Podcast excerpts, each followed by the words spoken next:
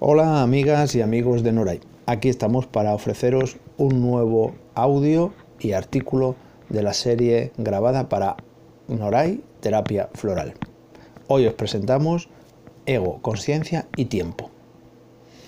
Comencemos. Cada día millones de personas inician su jornada, afrontan su vida más o menos como pueden. Para algunos y algunas el mero hecho de levantarse de la cama ya es un esfuerzo. Otros se ponen en pie con ligereza. Hay quien afronta el día con una actitud positiva y quien preferiría no tener que salir de la casa. Es tanta la variedad de actitudes como de personas, pero lo que todas tienen en común es que viven en una dimensión temporal y cada una es un foco de energía vital.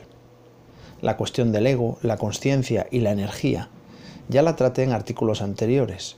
Ahora le toca a la relación del ego, la conciencia con el tiempo.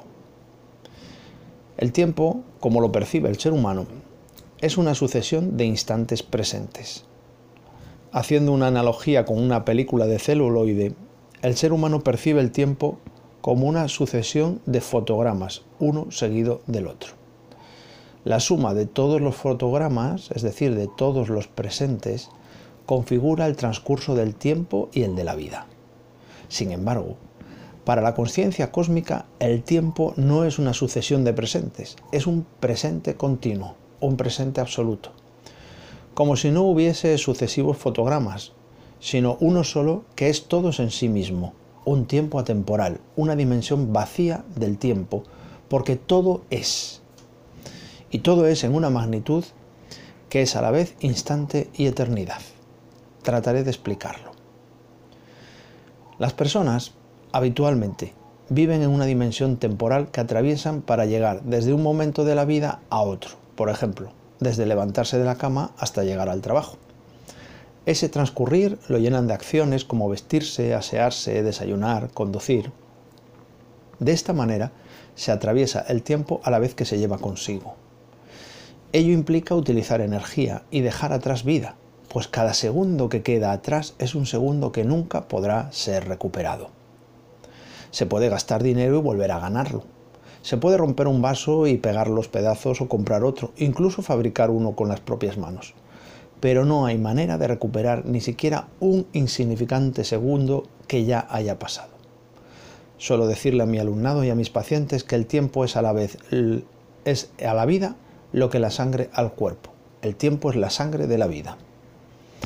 Ahora bien, del mismo modo que cada persona percibe la belleza, el espacio, los colores o la temperatura de una manera diferente, el tiempo también es percibido de diferentes maneras por las personas. Uno de los factores que contribuyen a ello es el grado de ego y conciencia en el que se vive. El tiempo está vinculado con el grado de conexión que se tenga con el ser interior y con la conciencia cósmica. ¿En qué baso esta afirmación? En que el ego vive en el pasado y o en el futuro, mientras que la conciencia lo hace en el presente. Mientras el ego es el que lleva el mando, éste vive emocionalmente y mentalmente en el pasado o en el futuro. La ego-mente está en lo que fue o en lo que será, recordando, quejándose, cavilando, proyectando, suponiendo, anhelando controlar, haciendo aquello que sabe hacer muy bien, que es consumir tiempo y energía en su propio beneficio, para seguir creciendo. En cambio, la conciencia solo vive en el presente. Cada instante presente no es otra cosa que presente en un continuo flujo en el que la mente-conciencia ocupa toda la dimensión mental y emocional, favoreciendo la conexión con el ser interior y con la conciencia cósmica. De este modo, cuando la persona está en conciencia y en conexión con su ser interior, el tiempo cambia su naturaleza es diferente a cuando se está en ego. En la conciencia el tiempo es un todo, un absoluto, vacío y lleno al mismo tiempo. En el ego el tiempo es lineal, relativo, transcurre y no hay manera de salirse de él. Cuanto más se vive en ego, más se vive en ese tiempo relativo y más se consume este. Cuanto más se vive en conciencia, más se vive en el tiempo absoluto atemporal y menos se consume el tiempo egoico el tiempo de vida humana. Es como si hubiese dos tipos de tiempo, el egoico y el consciente, y no se pudiese estar en las dos dimensiones a la vez. O se vive en el tiempo del ego o se vive en el tiempo de la conciencia.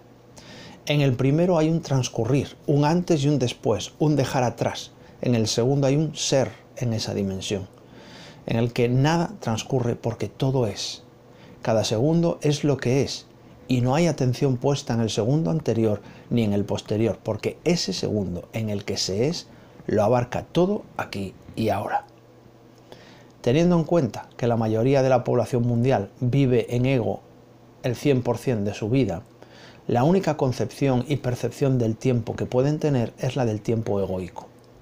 Aunque, aunque en ocasiones especiales puedan conectarse con el tiempo consciente, esto no es una constante en su vida. El tiempo egoico se convierte en la unidad de medida de la existencia humana. Sin embargo, para el porcentaje de las personas que viven una parte de su vida en conciencia, en los estadios de conciencia más ego y conciencia, el tiempo tiene esa dimensión consciente.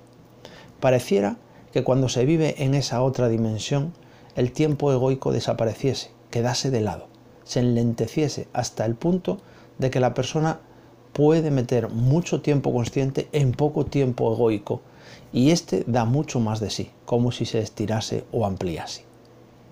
Quizás sea el hecho de que vivir en tiempo consciente es vivir aquí y ahora, y entonces las cosas se hacen con atención y concentración, mientras que vivir en tiempo egoico implica estar en el pasado o en el futuro, y ello merma la cantidad de voluntad consciente, energía y atención que se puede poner en lo que se está viviendo o haciendo aquí y ahora.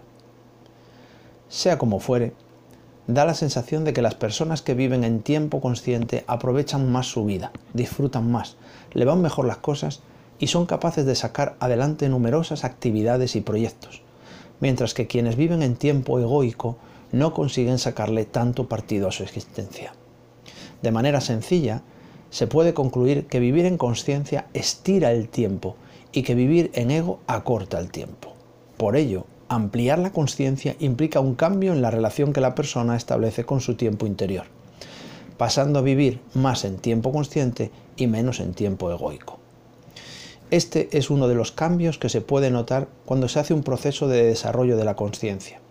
Y no lo cuento de oídas, sino que tanto en mi caso como en el de aquellas alumnas y alumnos que han dado un salto de conciencia, lo hemos podido experimentar en nuestras propias vidas. Eso sí, esto no es algo que suceda de modo milagroso. Requiere invertir esfuerzo en un proceso de crecimiento o de desarrollo de la conciencia que puede durar años de tiempo egoico. Está claro que no podemos decir otra cosa que todos somos almas en proceso, también en la relación con el tiempo. Espero que este audio os haya gustado y que queráis seguir escuchando los audios de Noray Terapia Floral. Y recordad, Conocimiento no es igual a sabiduría. El conocimiento es una acumulación de datos, de frases, de sentencias, de fórmulas. La sabiduría es aplicarlo día a día, con conciencia, con determinación, con perseverancia, para lograr integrarlo y hacerlo formar parte de uno mismo. Muchas gracias y hasta pronto.